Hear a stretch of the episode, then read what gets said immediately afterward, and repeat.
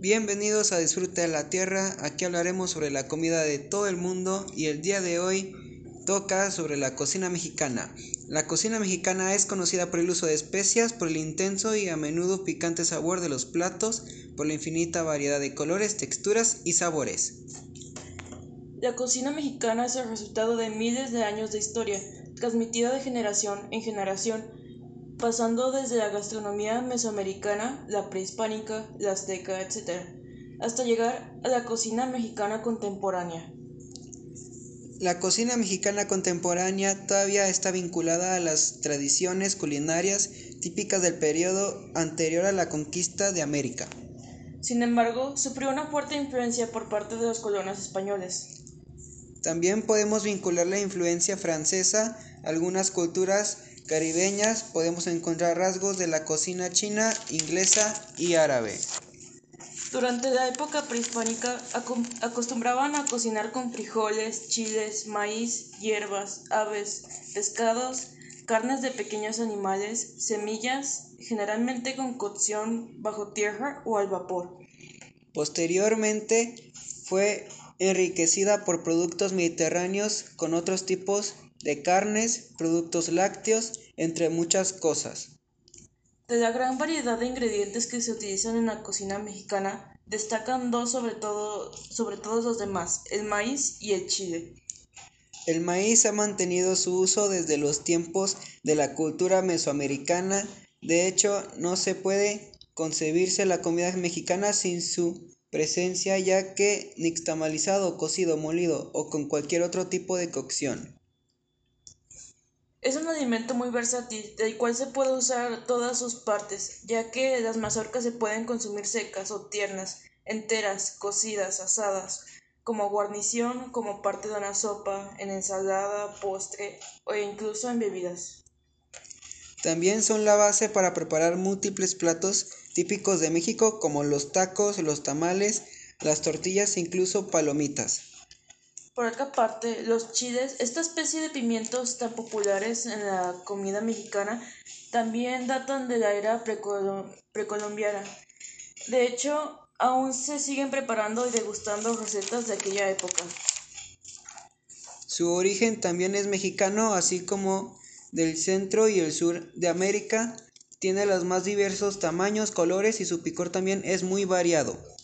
Suele servirse frescos o secos, se les puede cocinar con varias técnicas.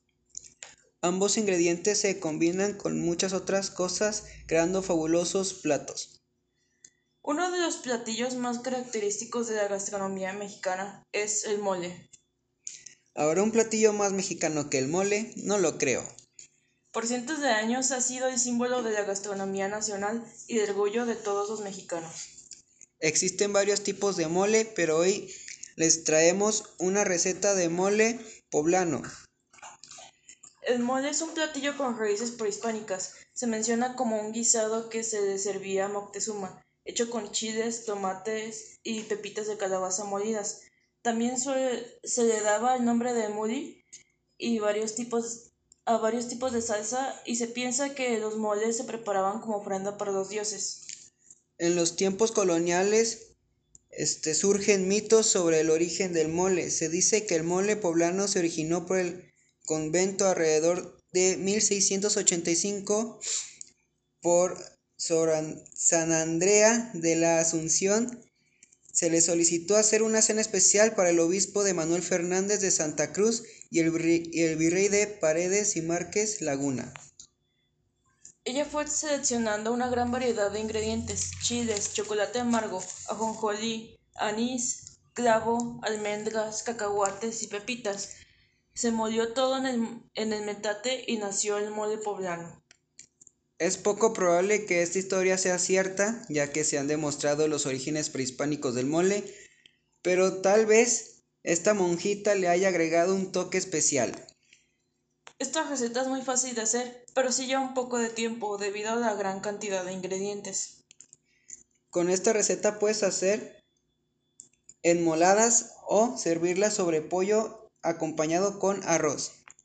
Lo que necesitarás es 7 chiles anchos, 6 chiles mulatos, 6 chiles pasilla, 3 chiles chipotle, una cebolla chica, 2 a 3 jitomates, 3 dientes de ajo, 100 gramos de pasitas, 100 gramos de cacahuate sin sal, 100 gramos de almendras, 50 gramos de semillas de calabaza, 50 gramos de ajonjolí, 2 tortillas duras, un plátano macho, una rojita de canela, 3 clavos de olor, media cucharadita de anís, medio cono de piloncillo, una tableta de chocolate de mesa, un litro de agua, dos pastillas de consomé de pollo o de verdura, una cucharadita de pimienta negra, aceite de oliva y sal de mar.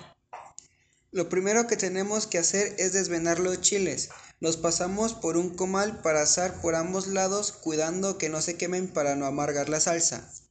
Una vez asados, los metemos a una olla con suficiente agua hirviendo y los dejamos remojar por 20 minutos para suavizarlos y los licuamos. Mientras en otra olla ponemos a hervir jitomate, cebolla y ajo.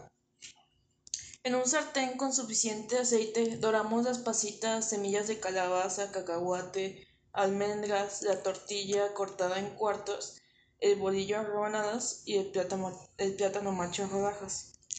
Ya que están quemados, los licuamos junto con la canela, clavo, anís, pimienta, ajonjolí y agregamos el agua poco a poco hasta obtener una mezcla homogénea. En una cazuela de barro agregamos aceite, la, tab- la tableta de chocolate, el piloncillo y las pastillas de consomé. Lo movemos constantemente hasta que se deshagan.